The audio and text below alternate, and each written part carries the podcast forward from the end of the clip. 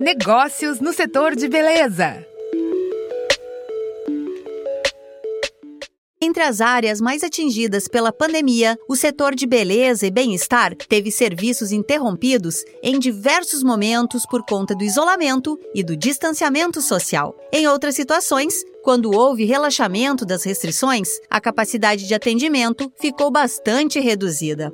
Mais do que nunca, os empreendedores do setor precisam de uma gestão eficiente para sair da crise. Organizar as finanças, projetar a retomada, preparar a equipe e se comunicar com o cliente estão entre as principais medidas a serem adotadas. Por isso, o Sebrae São Paulo preparou a série Negócios no Setor de Beleza. Ao longo de cinco episódios, você vai conferir dicas de gestão no segmento.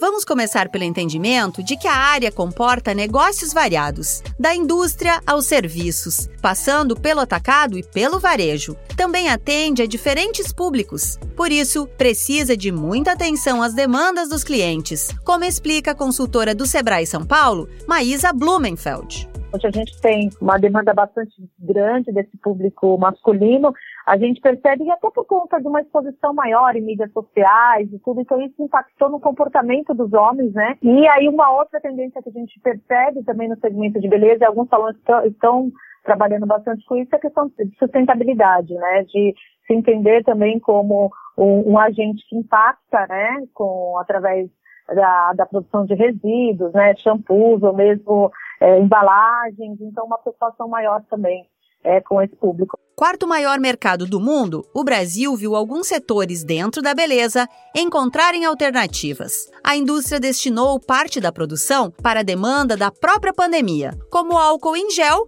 e os EPIs. O comércio buscou o consumidor final e vendeu mais pelas plataformas digitais.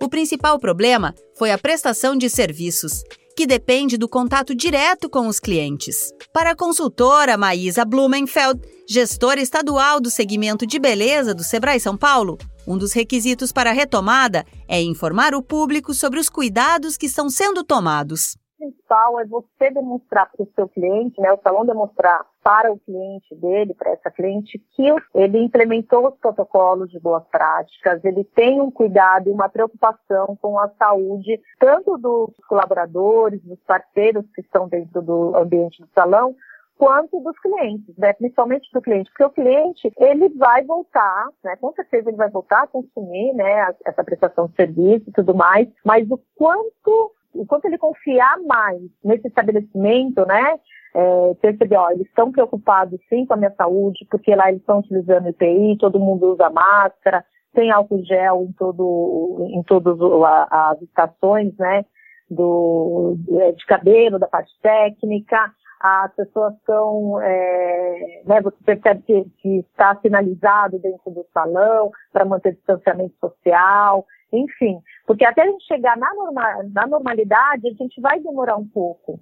Mas esse é o momento, né, que a gente percebe que é onde o cliente fala, aquele salão realmente é o salão que, é, que eu tenho confiança de ir, porque ali está tudo seguindo as regras das boas práticas, né, os protocolos sanitários estão sendo aplicados.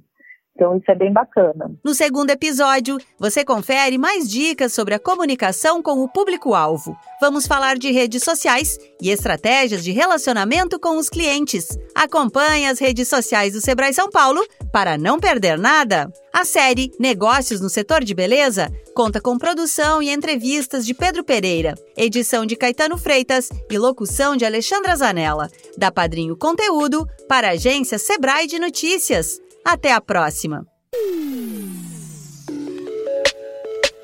Negócios no setor de beleza.